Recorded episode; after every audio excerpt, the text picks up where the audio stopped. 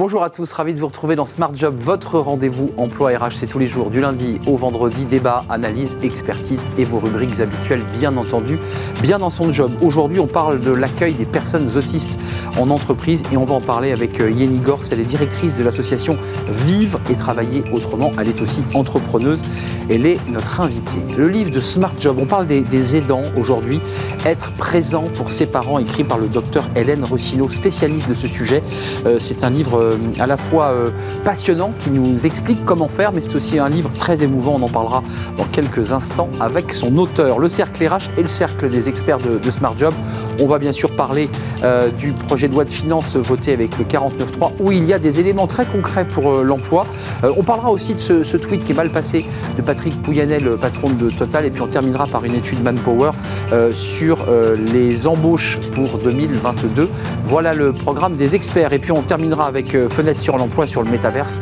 Euh, c'est peut-être le nouvel outil de recrutement. On en parlera avec Gauthier Bayeul, fondateur et CEO de Hippolyte RH. Voilà le programme. Tout de suite, c'est bien dans son job.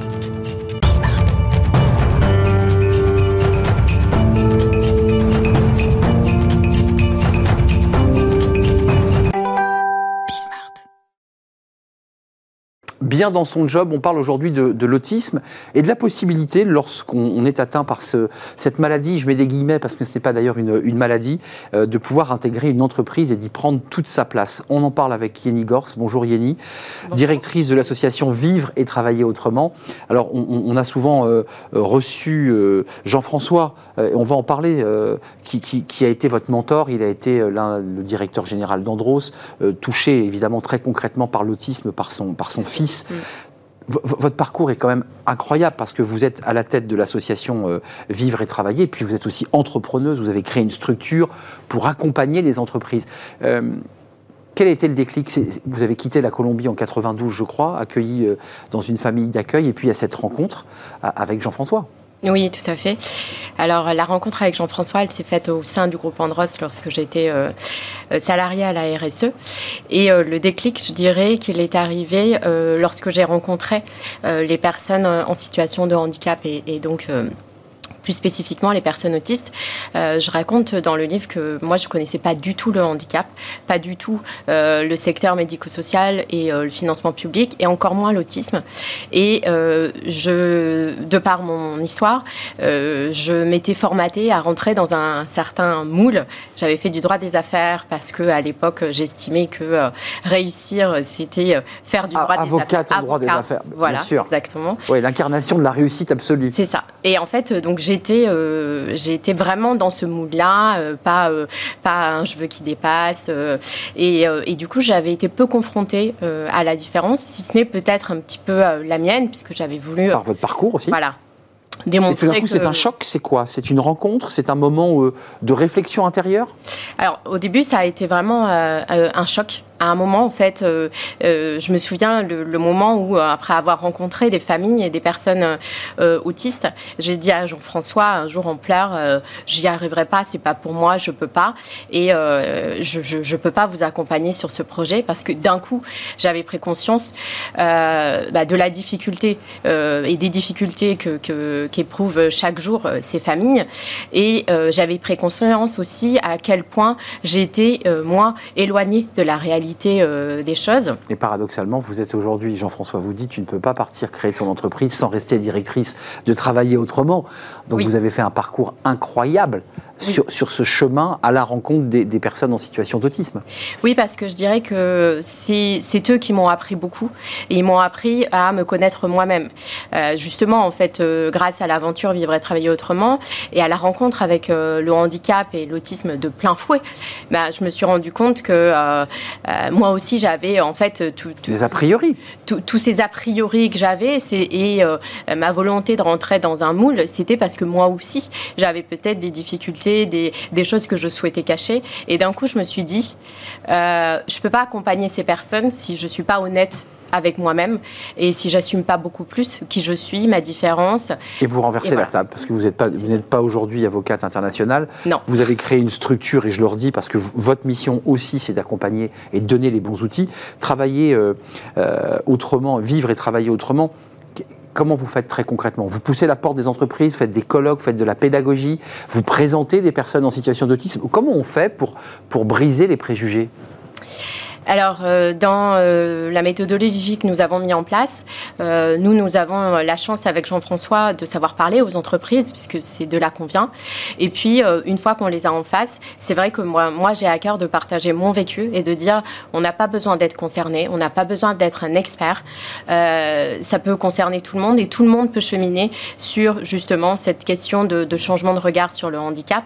Et donc, moi, ça, passe, ça passe par là d'abord. Oui. Changer le regard. Oui. Pour ensuite aborder des éléments concret, c'est-à-dire je mets où cette jeune fille ou ce jeune garçon, je, lui propose quel poste et comment j'aménage son espace, parce que ça c'est la deuxième étape. C'est ça. Je dirais que la toute première, c'est même, c'est, euh, moi j'insiste beaucoup sur déculpabiliser, se dire que c'est normal d'avoir peur, c'est normal euh, d'avoir des préjugés. Vous y êtes passé. Moi je suis passée par là et je l'assume et c'est ça en fait que je partage en disant aux directeurs qui ne se sentent pas concernés, qui se disent oh mon Dieu ça va être une catastrophe et pourquoi moi? Comment je vais faire? Comment je vais faire? Et puis s'ils sont violents, s'ils se tapent sur la tête, etc que c'est l'image que l'on en a. Je leur dis, j'avais cette image-là, et moi j'ai cheminé, j'ai réussi à avoir tout ce qui pouvait m'apporter et tout ce qui pouvait apporter aux entreprises. Euh, donc vous êtes parti à leur rencontre, et puis maintenant c'est une, grande histoire aussi qui vous lie à ces personnes.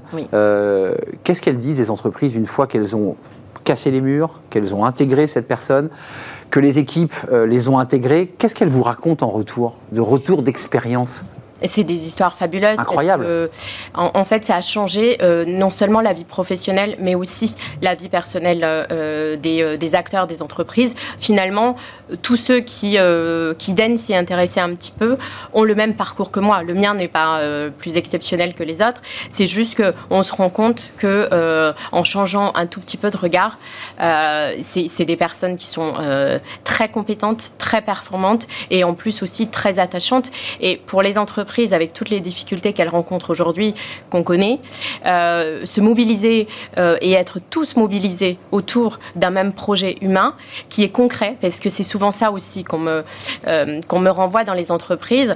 moi, j'ai eu des salariés qui me disaient euh, je suis ravie de ce que tu fais, de pouvoir faire ça avec toi, Yeni, parce que c'est la première fois qu'on ne va pas se contenter de euh, signer une charte, de signer des beaux papiers. Là, le projet, on le vit. C'est un projet de, c'est notre projet du quotidien. J'ai lu aussi que les équipes qui, parfois, elles aussi, étaient parfois un peu euh, réticentes, finalement, elles-mêmes grandissaient aussi et que cet échange était d'une force incroyable. Au-delà même de l'équipe de direction, ceux qui étaient au contact, eux aussi disaient, bah, je suis plus le même. Oui, tout à fait. J'ai grandi.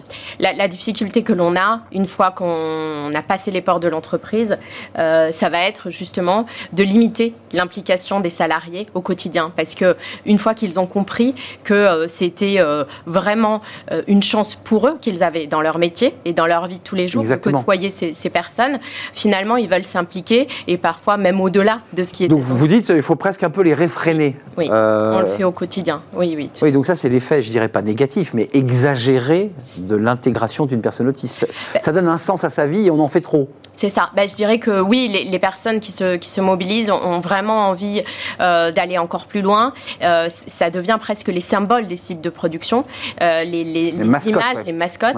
et donc, nous, notre objectif, c'est aussi de, de rester mesuré en se disant ce sont des salariés comme les autres et il faut qu'on les traite comme des salariés ordinaires. Même si, en effet, une, fin, voilà, on a tous cet instinct euh, euh, normal. Euh, une fois que la peur est passée, voilà, il y a cet attachement qui se crée. Merci, merci Yeni Gorz d'être venu nous rendre visite, nous avoir parlé comme ça à cœur ouvert de tout, ce parcours de votre vie qu'aujourd'hui bah, vous rendez dans l'accompagnement de ces personnes en situation d'autisme.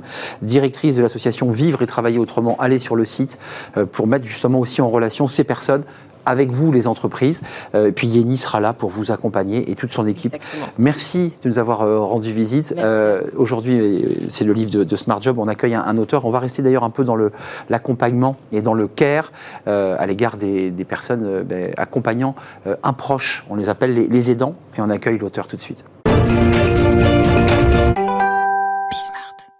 Le livre de Smart Job, on parle aujourd'hui des, aidants. Alors on en parle beaucoup à travers des, entreprises qui viennent nous parler de leurs initiatives. Là on en parle à l'occasion de la sortie d'un livre. Il vient de sortir, écrit par euh, l'auteur euh, Hélène Rossino.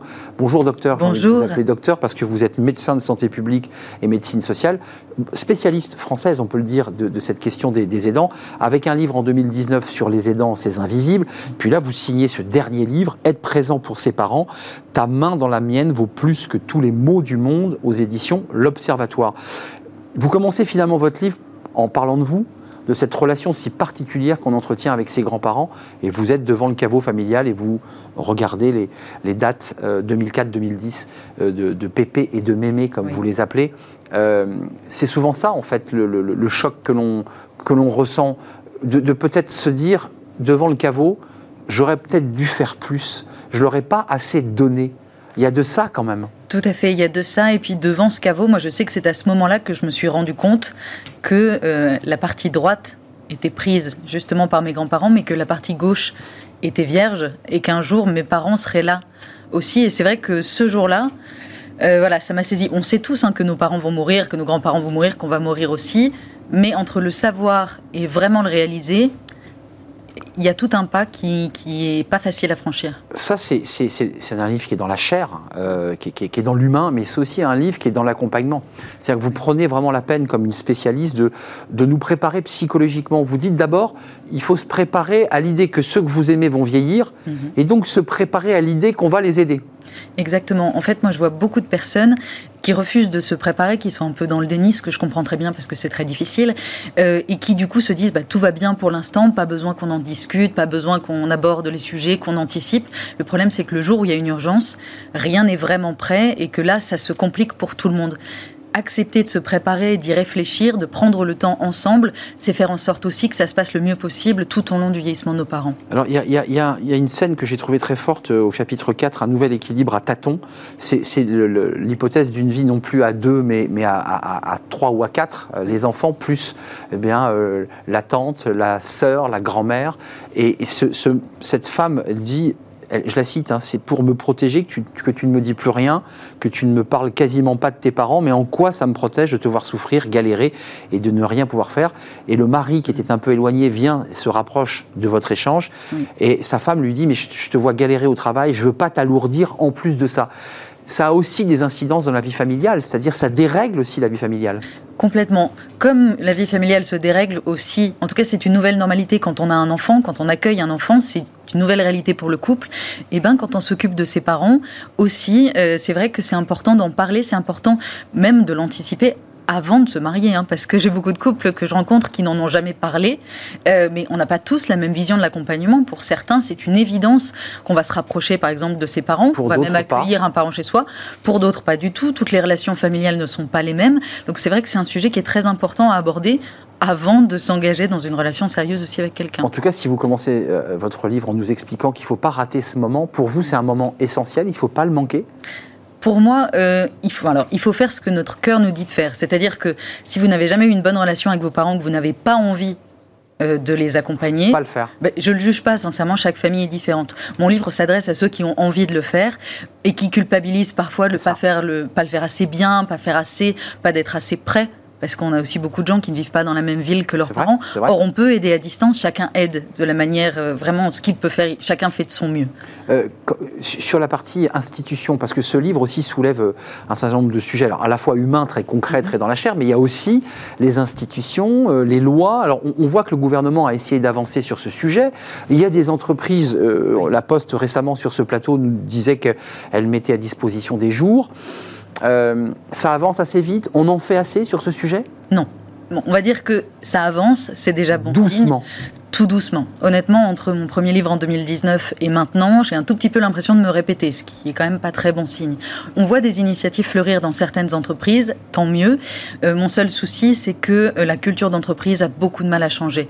Or, euh, c'est quand même très important, même s'il y a des mesures qui sont prises, même si on peut donner des jours, même si on peut avoir des horaires plus flexibles, si les salariés se sentent stigmatisés, ont peur d'être mis de côté, eh bien, ils n'en parleront pas et ils ne prendront pas ces mesures, ces avantages. C'est un peu comme le sujet précédent sur l'autiste. Il faut faire tomber les préjugés, il faut s'assumer comme un aidant, ce qui n'est pas toujours facile à. Vous évoquez aussi les, la relation d'une maman avec un, son, enfant Alzheimer. Mhm ça a aussi des effets psychologiques terribles, euh, de, à la fois de devoir gérer la charge mentale d'une maman, euh, d'une femme, d'une salariée. Ça, brise, parfois même ça, provoque des maladies. Ça peut provoquer des maladies, mais c'est clair que euh, s'assumer en tant qu'aidant, c'est bien, mais ça ne sera fait que si on est dans un environnement qui nous laisse nous assumer en tant qu'aidant. Parce qu'aujourd'hui, la grande majorité des aidants ne le disent pas quand ils sont en entreprise. Ils disent rien, ils se cachent. ils disent rien. On, est à peine 25% des aidants qui en parlent euh, au travail. Donc on, part comme ça à la dérobée en faisant croire euh, qu'on va aux toilettes. On va aux toilettes. et puis soit on va passer le coup de fil, soit on appelle l'aide ménagère pour, pour la caler dans un stress total. Et la nuit aux urgences et aller en réunion quand même à 8h30 ou 9h du matin sans rien dire parce que euh, la peur, est très sincèrement, elle est compréhensible. La peur est de rater une promotion, de ne pas aller en formation, de ne pas aller en déplacement, d'être carrément mis de côté, mis au placard, d'être jugé. Euh, et, c'est encore très vrai dans beaucoup, beaucoup trop d'entreprises. Hélène Rossino, tout de même, euh, avec le vieillissement de la population, mhm. c'est un sujet qui va devenir dans l'actualité quotidienne de, millions de salariés. Mais alors, c'est déjà le cas, mais ça ne va faire que s'accentuer. Donc là, c'est une urgence. Moi, j'ai du mal à comprendre pourquoi ce n'est pas une des priorités numéro une en ce moment. Mais c'est clair qu'en 2030, on parle quand même d'un salarié sur quatre c'est énorme, ce sont des millions et des millions de salariés qui sont concernés. Et en plus, sincèrement, euh, c'est tout bénéf pour les entreprises, si vous me permettez l'expression. Bah parce que euh, les salariés aidants, ce ne sont pas un poids. Euh, c'est loin de là. Ce sont des personnes qui développent en plus un tas de qualités exceptionnelles bah pendant qu'ils D'agilité. Exactement. Gestion de budget, bah coordination, Faire plein de trucs organisation, exactement. Euh, négociation. Si vous avez déjà essayé de négocier pour quelqu'un auprès d'une équipe soignante, vous savez que le proche aidant. Et c'est le médecin qui parle. Exactement. Merci, docteur. Merci, Hélène Rossino, pour ce très beau livre. Il vient de sortir. Hein. Vous aviez sorti le livre précédemment en 2019, vous l'évoquiez. Celui-ci vient de sortir aux éditions de l'Observatoire. Il ne faut jamais oublier l'éditeur. Être présent pour ses parents, ta main dans la mienne, vaut que plus, plus que tous les mots du monde. Voilà le, livre et vous le découvrez. Merci, Merci d'être venu nous rendre visite. Euh, plongez-vous dans, ce livre. On fait une courte pause et on va s'intéresser évidemment à l'actualité. Ce sont les experts de, de Smart Job pour cette dernière émission de la semaine. Il y a beaucoup de choses. Projet de loi de finances évidemment, le fameux tweet de Patrick Pouyannet sur euh, le salaire des grands patrons et sur le sien en particulier. Puis on s'intéressera à une étude Manpower. Voilà le programme. Euh, restez avec nous évidemment. Juste après la pause, on accueille les experts de Smart Job.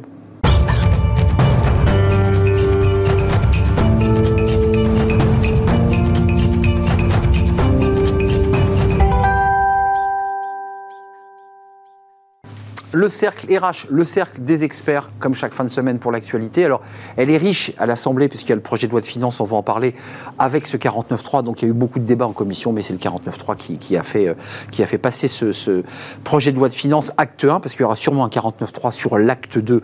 On va en parler. Euh, on va parler aussi de ce tweet. Alors, c'est pas anecdotique, c'est le tweet de Patrick Pouyannet qui dit qu'il est fatigué, euh, qu'on l'accable sur ses, sur ses salaires. Et il a donné à la fois ses revenus, puis il est revenu à la charge hier euh, évoquer de nouveau cette question des, salaires. On va en parler parce que ça dit quelque chose aussi de notre société. Et puis l'étude Manpower de septembre 2022 sur euh, bah, toujours le même sujet, la pénurie d'emploi, le besoin d'emploi et la difficulté des entreprises à trouver un emploi. Mes invités, Pascal Joannin, ravi de vous accueillir euh, parmi les expertes, directrice générale de la Fondation Robert Schumann. Je vous ai vu sur un tweet, vous étiez en train d'animer une grande conférence il y a quelques jours. Oui, sur le franco-allemand. Sur le franco-allemand, bah, c'est un peu votre sujet. On ne parlera pas aujourd'hui des dissensions franco-allemandes. Sur... Sinon, on aurait une émission. On a eu une émission complète à il y a aussi des points de, rencontre euh, entre les Français et les Allemands. Oui, enfin en ce moment, on parle, on parle surtout du bouclier antimissile et de l'énergie. Jean-Claude Beaujour, avocat international en droit des affaires. Bonjour Jean-Claude. Et Alexandre Lamy. Bonjour Alexandre, avocat en droit social, cofondateur du think tank NEOS et membre de l'Institut Sapiens. Commençons, commençons par le projet de loi de finances. Il y a des mesures pour l'emploi. Alors, c'est un projet de loi de finances qui dit que bah, réussit à faire baisser les déficits. Euh, il y a des mesures importantes pour l'apprentissage, 3,5 milliards d'euros destinés à l'aide à, à l'embauche euh, Euh, et puis, il y a des dispositifs de, formation pour des salariés employés euh, et 84 millions d'euros budgétés pour accompagner les demandeurs d'emploi de longue durée, qui est un autre sujet très important. Sur ce volet-là, et je dirais sur la manière dont on dont est emballé ce projet de loi de finances. Comment vous regardez le, ce projet de loi de finances? Parce que l'opposition dit que c'est une aberration, et le gouvernement dit attendez, nous on fait d'énormes efforts, on fait des efforts sur tous les sujets, on accompagne, on dépense. L'angle pris, en tout cas sur la formation, est un angle essentiel. On va, j'imagine, en parler quand on touchera le sujet des rémunérations. Mais euh, le constat qui doit être fait aujourd'hui en France, c'est que le déclassement social, le déclassement salarial, il est principalement lié à notre déclassement économique. Euh, par lié au fait qu'on euh, n'investit pas suffisamment, et notamment dans la formation. On est d'accord. Donc, pour qu'il euh, y ait un rattrapage sur le niveau de productivité de nos entreprises et donc sur les salaires, il est indispensable de faire des efforts fondamentaux en matière de formation. Et d'ailleurs, quand vous regardez la littérature économique sur le sujet, toutes les entreprises, dont les entreprises de raffinerie et de coquefaction, euh, qui font des efforts substantiels en matière de formation, sont les entreprises au sein desquelles les salariés sont le mieux payés. CQFD. Hum, c'est vrai, on se souvient du communiqué de Total qui dévoilait les, rémunérations. Vous en pensez quoi? Parce qu'il y a aussi euh, une petite chose qui doit vous intéresser, euh, la suppression de la contribution sur la valeur ajoutée des entreprises, la CVAE qui agaçait beaucoup les chefs d'entreprise. Ça, c'est supprimé, mais il y a quand même un effort très important qui est fait pour l'accompagnement des chômeurs, des demandeurs d'emploi de longue durée. C'est important de dépenser sur ce secteur. Alors, deux, choses. Tout d'abord, en complément euh, de ce qui vient d'être dit. Euh, c'est quand on regarde l'histoire économique des 60-70 dernières années, les pays qui ont véritablement, qui s'en sont sortis, je pense notamment à la Corée du Sud sont des pays qui massivement ont investi sur la formation et la compétence de, de leurs salariés. Donc là-dessus, il faut véritablement qu'on se dise que la montée en gamme de, de, de la compétence euh, de nos concitoyens va permettre un développement euh, euh, plus important des, des, entreprises. Après, moi, moi, je pense que lutter contre le, le, le chômage, surtout le chômage longue durée, surtout le chômage des seniors, c'est aussi, on en a déjà parlé ici, c'est aussi changer le paradigme, la culture française trop souvent, et, certains connaissent bien le fonctionnement des groupes, notamment des grandes entreprises, on considère que quelqu'un est un haut potentiel à 35 ans et qu'après tout est terminé. Comment voulez-vous que les gens soient motivés pour se former, pour changer de, de, cap? Et ça n'est pas pour rebondir. D'ailleurs, même l'expression rebondir, je ne l'aime plus, parce que rebondir, ça voudrait dire qu'on est au creux de la vague. Pour pouvoir poursuivre, il faut que nous ayons la, réflexe, le réflexe de se dire qu'on est dans un processus d'étape dans une carrière avec des opportunités. Et c'est cela aussi qui permet euh, euh, une forme de croissance et de développement de nos entreprises. 84 millions d'euros budgétés pour accompagner les demandeurs d'emploi de longue durée, avec le débat qui est posé, mais qui, qui d'ailleurs a été posé euh, hier dans, dans, notre émission sur, le, sur l'emploi. l'idée quand même, c'est de ne pas laisser une partie des Français dériver sur du chômage de longue durée.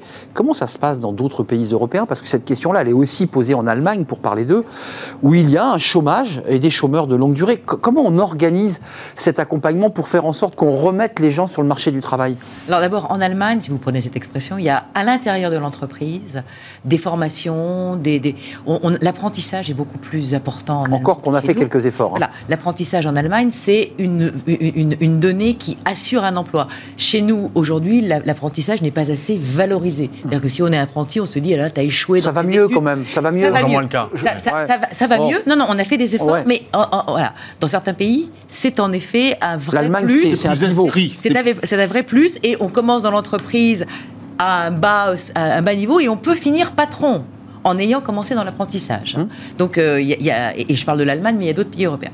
Et puis, la, deuxième dimension, c'est la valorisation du travail des seniors. En effet, dans plusieurs pays européens, le nombre de personnes qui ont plus de 55 ans, euh, qui sont employées... Ah, vous placez les seniors à 55, je suis rassuré. voilà. Et, ben, et, et, plus importante que chez nous, et parce qu'on se dit que justement, ces seniors vont pouvoir transmettre une expérience et qu'ils vont pouvoir former des jeunes, etc. Mais ça, c'est dans la culture allemande C'est dans la culture allemande pas en France. C'est dans la culture des pays nordiques.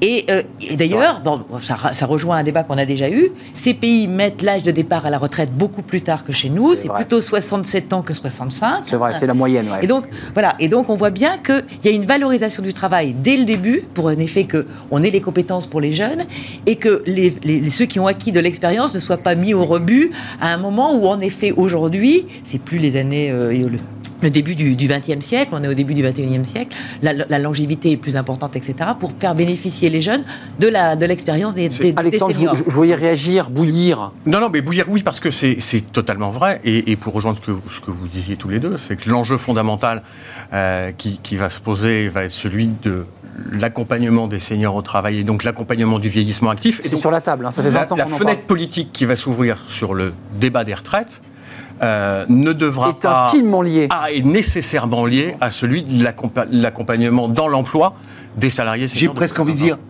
valorisation.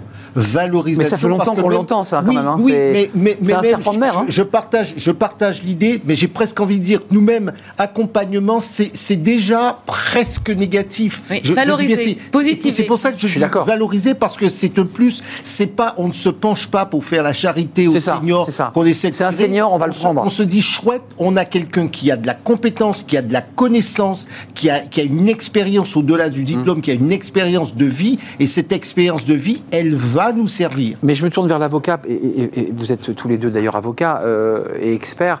On voit quand même des entreprises, au-delà de ce beau discours de dire il faut intégrer les seniors, qui, bah, qui se délestent. Je pense à des grands groupes qui font des propositions à, à, des gens de 50 ans, 52 ans, en disant écoutez, ça vous dirait pas de partir de notre entreprise parce qu'on voudrait alléger un peu la masse salariale. Enfin, comment on fait les là concrètement? Les pré-retraites ont encore, bah, bien sûr. Euh, ont encore de beaux jours devant eux. Je pense que concrètement, il faut un choc de conscience qui soit créé. Raison pour laquelle moi je suis euh, favorable euh, à la création d'un index. Non pas un index. Dont le MEDEF ne veut pas. Hein. Vous avez vu tout de suite, le MEDEF a dit on n'en veut pas. Je sais bien. Euh, mais moi, je suis assez favorable à la, cré la création d'un index, non pas un index pour sanctionner, mais un index pour créer un choc de conscience dans l'entreprise et qui devrait servir à euh, l'ouverture de négociations spécifiques et dédiées dans l'entreprise, non pas pour l'accompagnement, mais pour la valorisation euh, C'est-à-dire un suivi particulier de ceux un qui ont plus de 5 ans alors, Et des engagements qui soient pris concrets dans le cadre d'un accord ouais, collectif.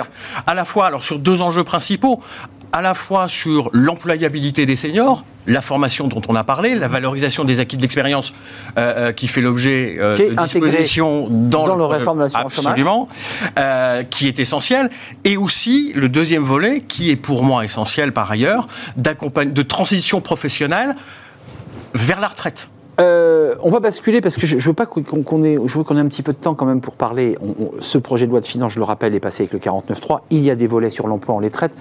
Et puis il y a eu dans l'actualité un petit boom comme ça d'un grand patron qui fait partie des grands patrons du CAC 40 qui a lancé ce tweet en milieu de semaine. Euh, alors évidemment, il a été brocardé en disant qu'il était fatigué, qu'on l'accable sur son salaire et a publié, a dévoilé ses rémunérations. Pascal Joannin, quand même, euh, ce débat sur le salaire des grands patrons, il est vieux comme le monde. Euh, ça fait longtemps qu'on en parle. Ça se passe comme ça ailleurs, dans des pays où, où j'irais en Grande-Bretagne, en Allemagne, les choses sont beaucoup plus assumées. On accepte qu'un grand patron qui dirige une très grande entreprise ait un salaire euh, où il gagne 800, 900, 1 million d'euros par mois. Alors, j'allais dire, il y a un espèce de marché, hein, si vous me permettez. Exactement, un mercato. Voilà, un, un, un, Patrick Pouyanné, pour prendre cette expression. Vous nous emmenez sur le foot, voilà. là, je le sens. Non, non, non. Patrick Pouyanné est, est, est, le président d'une compagnie pétrolière qui est française. Bon, il n'y en a pas 36. Hein.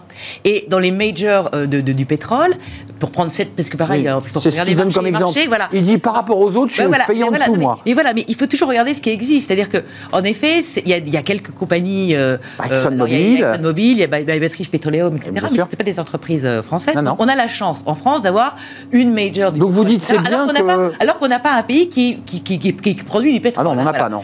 Donc, on a des idées, par contre. Il y, y, a un marché pour toutes les entreprises et en effet, bon, y a, euh, ça peut paraître en effet pour l'opinion publique quelque chose de très très important. Oui. Mais il faut regarder ce qui se fait dans la concurrence parce que bien évidemment, si vous Donc pour payez vous, mal, c'est un marché. Oui, c'est un marché. Il faut l'assumer. Mais euh, alors vous, vous, vous, vouliez que je, pas, parle le patron de Mercedes, de, de Daimler. bien sûr, de, oui. Ben, euh... Ils ont en effet, il y a des actionnaires et tout ça est, est, est fait avec euh, avec en effet le, le marché, etc. Jean-Claude Beaujour, je vous vois méditer. C'est choquant ou pas je, je, je vais Non, mais il y a double, un double choc. Il y a non, les mots de Pouyanné il y a deux sujets. et le montant. Il y a, il y a, il y a deux sujets dans le, le tweet de M. Pouyanné. Le premier, il y a un sujet de communication et donc il y a une dimension politique. Le deuxième sujet, il y a celui de la rémunération.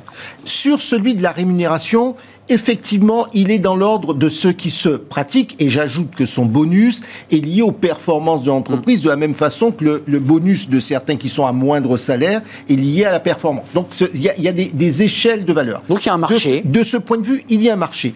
Ce qu'il faut comprendre, et c'est là où il y a une nuance, et c'est peut-être ce que n'a pas complètement saisi M. Pouyanné, c'est qu'il y a une dimension, il n'est pas Monsieur Tout le Monde, il y a une dimension politique dans, dans, dans ce, ce propos. Dans un contexte Dans- de grève, hein, dans un contexte de grève. Pourquoi?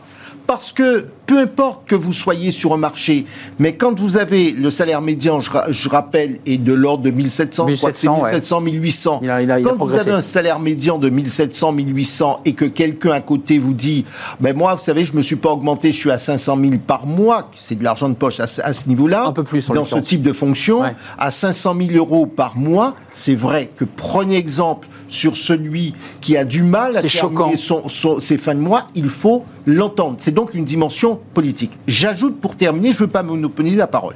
Là où il faut que nous soyons aussi, que nous prenions un peu de distance, c'est que je suis quand même surpris euh, euh, que euh, cela choque que M. Pouyanné soit à 500 000, alors que dans, dans le même temps, vous avez de grands sportifs qui gagnent aussi 500 000, voire beaucoup Bah, plus. beaucoup plus. Et alors, donc, Sans a- avoir la a- responsabilité des sans avoir la- Donc il y a une dimension populiste, entre guillemets. C'est le euh, patron euh, qu'on pointe du doigt. Oui. Mais le footballeur du côté- PSG, on dit rien. Il y a un côté, il y a un côté pour moi, c'est là où c'est, c'est-à-dire qu'il faut aller au bout du raisonnement. Ça. Soit nous disons, et je termine vraiment, soit nous disons qu'il y a un problème, et là aussi à l'étranger, la question est posée, y compris aux États-Unis, de, euh, de partage des richesses. Mais, Parce que aux. États-Unis aussi, un certain nombre de grands leaders d'opinion commencent à se poser la question, à se dire, ben vous savez, quand on a du mal à terminer les fins de mois, ou quand on sait que quand on a un cancer, il faut vendre son appartement pour pouvoir se faire soigner, etc., c'est difficile à accepter. Donc on se pose la question, nos démocraties modernes se posent la question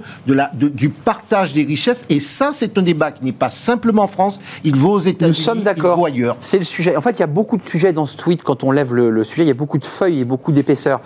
Quel est votre rapport à cette question des revenus? On a eu des invités sur ce plateau, des patrons qui disaient Moi, je ne peux pas avoir un écart supérieur à x20. C'est-à-dire entre le plus bas salaire de mon entreprise et mes rémunérations, il ne peut pas y avoir plus que de x20. Là, on est chez Total à, à des scores astronomiques. Moi, pour Et ailleurs, ce d'ailleurs. vous disiez, ce qui, qui est très vrai sur euh, euh, le- le- la dimension politique de cette question, moi, ce qui m'a interpellé, c'est pas, pas tant la- le niveau de rémunération euh, du PDG de Qui est assez Total, traditionnel dans, dans- dans qui, le est- CAC. qui est traditionnel comme vous l'évoquez, et par ailleurs vous évoquez notamment que, et c'est ce qu'on nous enseigne en droit social, c'est que c'est le chef d'entreprise qui porte la responsabilité de l'entreprise, ne saurait être porté par les salariés, ni même être reproché aux salariés. Donc ça c'est un, un- un point qui doit être à mon sens rappelé. Vous, c'est l'enjeu politique qui vous. Et alors moi, en revanche, moi, ce qui m'a interpellé dans cette question de la rémunération et du partage des richesses, c'est euh, l'angle que l'on prend à chaque fois en France pour parler des rémunérations qui est celui de la lutte des classes, de la lutte du, contre le capital et la rémunération du capital. Ça, c'est un vrai sujet français. Français. Alors même que quand on regarde les chiffres, la part du salaire dans la répartition de la valeur, euh, de la valeur, de la valeur ajoutée euh, est restée stable depuis 1950. On est aux alentours de 58% aujourd'hui contre 61 en 1980 et 50 en 1950. Donc il n'y a pas de distorsion dans la répartition de la valeur ajoutée au profit de la rémunération du capital. Et puis on ne peut pas opposer dividende et, et- et- salaire. Le, le dividende ne vient pas en concurrence du salaire. Vous avez les profits d'un côté et les salaires de l'autre. Et les dividendes sont Enfin, une part de je ce profit. m'autorise à, à- à être dans une médiation, même Bruno Le Maire, qui ne peut pas intervenir dans la distribution de dividendes, ce qui est assez logique, c'est le ministre de l'économie, a quand même dit faut faire attention quand même aux distributions trop importantes de dividendes là- dans un contexte où des Français sont en difficulté. Enfin, il y, a- il y a quand même une forme d'équité un peu sociologique. C'est là où on en vient. C'est là où on en vient à la question du partage de la valeur. L'enjeu fondamental, je pense, et la question Eh oui, qui doit être posée, c'est celle-ci. et donc l'alignement des intérêts, le renforcement de l'alignement des intérêts entre les acteurs de l'entreprise, via notamment des vrais dividendes du travail. Hmm. Ce que nous portons chez Neos notamment. Intéressement, participation. Fus- Mais on est d'accord. conditionner le versement de dividendes à, euh, au versement d'une participation d'un intéressement, pour moi, m'apparaît être une bonne Mais idée. Chez Total, il y a de la Et, participation. et le Oui, développement de l'actionnariat. Il faut le dire, hein. Absolument. il y a- Pour rendre à César ce qu'il y a à César. Absolument. Et je trouve ça intéressant Et que la puis il y a le rôle des syndicats. Enfin, si vous J'allais dire social-démocratie. Voilà. Vous prenez les syndicats. Voilà, so- la social-démocratie en Allemagne, puisqu'on va Bah oui, parce sur que ça, je vous ramenais sur cette social-démocratie. Voilà. Non, mais le, le syndicat, il est dans l'entreprise, il participe au conseil Partie d'administration. prenante. Partie prenante. Enfin, les syndicats en il y a des négociations. C'est la cogestion même. Voilà, c'est la cogestion. C'est- c'est. C'est C'est pas de l'opposition comme chez nous, et encore l'opposition frontale, elle vient d'un syndicat minoritaire ou de deux, où en effet on fait de la grève, alors qu'en Allemagne, la grève, c'est vraiment quand on n'a pas pu aboutir à toutes les négociations à l'intérieur, généralement ça se passe plutôt bien. Donc, euh, Aucun de vous n'a osé dire que c'était maladroit ce tweet, au-delà des rémunérations. Non, si, la- si, le- mais sur le ton, Non, non, non, c'est maladroit moi- quand moi, même. je- Moi, je vais vous dire, c'est ce que je disais. J'ai dit bien qu'il y a une dimension communication. Quand même. C'est c'est maladroit parce que quand il dit il est fatigué de. Non, quand Oui. on est un grand patron, Ouais. on, on assume. On n'est pas fatigué par ça. C'est pas ça qui fatigue Monsieur Pouyanné. Euh, en revanche, la forme de la communication est pour moi extrêmement maladroite. euh, Peut-être pas appropriée au, au, au- moment. Mais je voudrais dire qu'au-delà de la question de la rémunération, il y a un autre sujet. Je parle sous le contrôle de, de, de mes deux co- co-débatteurs. Je pense qu'en plus de la question du salaire, il y a la question du rapport au travail, des conditions dans lesquelles désormais nos concitoyens veulent travailler. Les Français veulent travailler, mais il n'y a pas qu'en France, c'est vrai aussi à l'étranger. Savez, Grande moi- moi, je, découvre, quitting. je découvre que l'on fait des queues.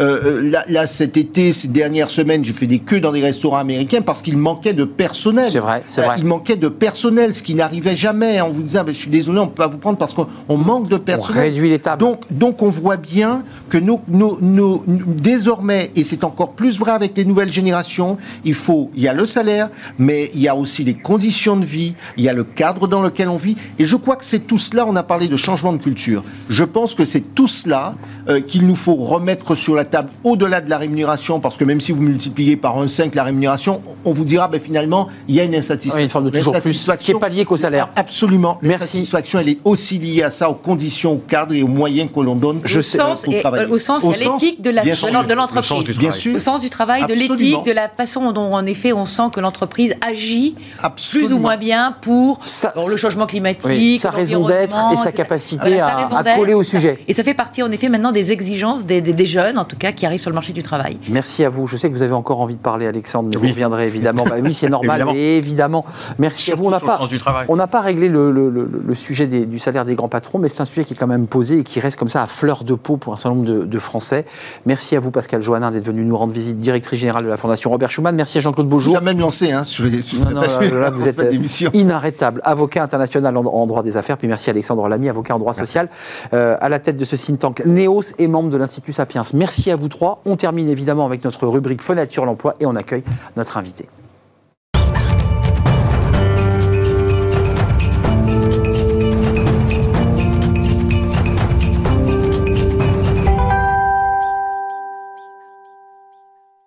Et on termine par fenêtre sur l'emploi. On parle beaucoup du, du métaverse. Euh, alors ce casque de réalité virtuelle, les joysticks et puis euh, un avatar pour vivre comme ça dans un monde parallèle. Et on en parle avec Gauthier Bayeul. Bonjour Gauthier. Bonjour Arnaud. Ravi de vous accueillir, fondateur CEO d'Hippolyte RH. Et vous, vous faites le pari, parce que vous êtes aussi un spécialiste des, des médias sociaux, vous dites, euh, on croit au développement du métaverse dans le recrutement. Tout à fait. Vous, avez, vous, avez, vous amenez des chiffres, il y a des chiffres qui sont très clairs. Les entreprises sont engagées et y croient. Euh, techniquement, on est prêt? C'est encore les balbutiements du métaverse. On a de, de gros acteurs, hein, dont Meta, pour ne pas le citer, qui investit de Facebook, donc? Facebook, de sommes colossales dans le métaverse, qui a recruté plus de 10 000 ingénieurs pour investir ce support, avec une croyance forte, c'est une adoption par le grand public d'ici 2 à 3 ans. On a aujourd'hui... C'est court. C'est court, ce qui nécessite des investissements colossaux. On a les entreprises aujourd'hui qui investissent ce champ du méta en achetant des territoires, ce qu'on appelle des lands, Oui. euh, pour euh, Des NFT aussi au des passage. NFT, pour promouvoir à la fois le fait qu'ils sont modernes, qu'ils s'inscrivent dans l'ère de la modernité, et aussi de montrer à des candidats qu'ils sont présents sur cet environnement. Votre, j'allais dire votre délire, et je mets des guillemets, mais l'idée de la projection d'accompagner vos clients sur cette question du métavers, c'est quoi? C'est de les préparer à l'entretien d'embauche ou c'est vraiment de leur dire, bah, euh, on va avoir votre avatar et vous allez pouvoir vous faire recruter directement dans l'espace virtuel? On va jusqu'où là? En fait, on a deux niveaux d'intervention. Le premier niveau, c'est un premier niveau de visibilité, c'est-à-dire de se dire, je suis euh, candidat ou je suis euh, monsieur lambda, je me promène dans le métaverse et j'ai une vitrine qui me présente des offres d'emploi sur le bâtiment d'une entreprise. Donc ça, c'est un premier niveau de notoriété, valorisation, surtout sur une cible aujourd'hui peut-être plus tech IT, qui est assez friand de ces éléments. Et à terme, pouvoir faire l'entretien directement dans le métaverse, un entretien qui peut être en plus contextualisé notamment sur des métiers type technique, hôtellerie, restauration. c'est l'argument de méta. Hein. On peut faire et refaire à l'infini. On contextualise. Hmm. On contextualise l'entretien d'embauche, ce qui donne de la valeur à la fois pour l'entreprise parce qu'elle montre ses, opportunités et au candidat pour se projeter dans son environnement. Donc il y a un double effet. Euh, le, RH, puisque le recruteur de l'entreprise aura donc son casque pour être très concret, hein, de réalité virtuelle. Il aura ses joysticks et pourra entrer en communication puisqu'il aura son avatar, son propre avatar. Et en face, il aura un candidat. Euh, ça fait tomber pas mal de murs aussi d'angoisse. De quand c'est son avatar qui parle, c'est pas pareil que quand c'est nous. Ça en fait tomber quelques barrières. Ça en crée, ça crée d'autres sujets, notamment euh, sur le côté avatar, le côté éthique et ainsi de suite. Mais par contre, ça fait tomber tout le côté euh, timidité, appréhension d'un entretien, puisqu'on a cette distance qui s'installe entre un candidat et un euh, recruteur. on, on, vous êtes d'accord avec moi qu'on est quand même au-delà de la technologie qui est plutôt stabilisée, plutôt stabilisée, euh, on en est quand même au balbutiement parce que ça veut dire qu'il faut que les RH s'équipent à minima ou que vous les équipiez du casque. Et il faut quand même qu'en face, bah, les candidats soient. On est quand même sur des, marchés, des marchés, de niche quand même là. Hein. Aujourd'hui, on a plusieurs barrières à l'entrée sur ces sujets. On a une première barrière qui est effectivement le coût d'acquisition du matériel.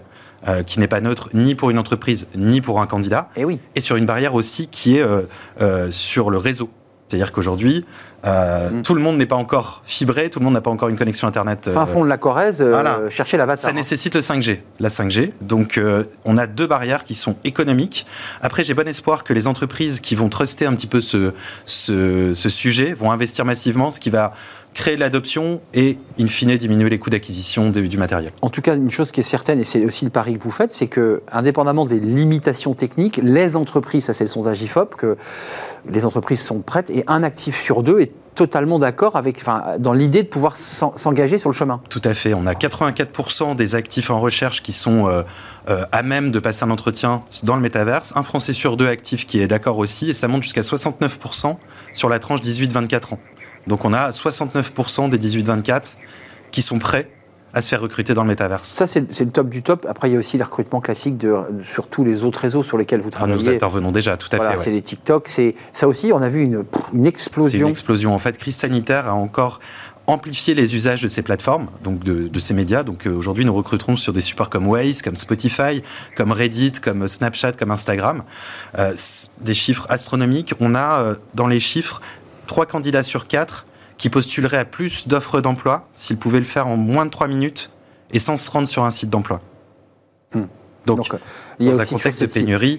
C'est l'idée de contourner euh, finalement bah, tout ce qui est le traditionnel de l'emploi pour bah, aller. Euh, tout, tout de suite maintenant. Ouais. Et donc c'est vraiment le recrutement consommateur, le, le, le, salarié consommateur. Enfin, c'est une transformation. En tout cas, le métaverse, c'est un élément sur lequel vous travaillez énormément euh, et auquel vous croyez, parce que c'est évidemment tout un, un, débat important. Il faut avoir des convictions et je voilà, c'est aujourd'hui on est dans une technologie de rupture. Donc toute technologie de rupture amène des questions, des suggestions. Mais euh, à moyen terme, ça sera l'Internet 3.0 et les nouvelles Internet. Merci Gauthier Bayol d'être venu nous éclairer sur, ce, sur cette projection. C'est bientôt, c'est demain. Merci à vous, c'est la fin de notre émission. Euh, je vous souhaite une belle, euh, un bon week-end évidemment. Merci à toute l'équipe, merci à Angèle à la réalisation, merci à Saïd pour le, le son, merci à Nicolas Juchat évidemment. Et merci à Lily pour l'accueil invité. Je vous dis bon week-end et je vous dis à lundi évidemment. D'ici là, portez-vous bien, profitez bien de ce week-end. Bye bye.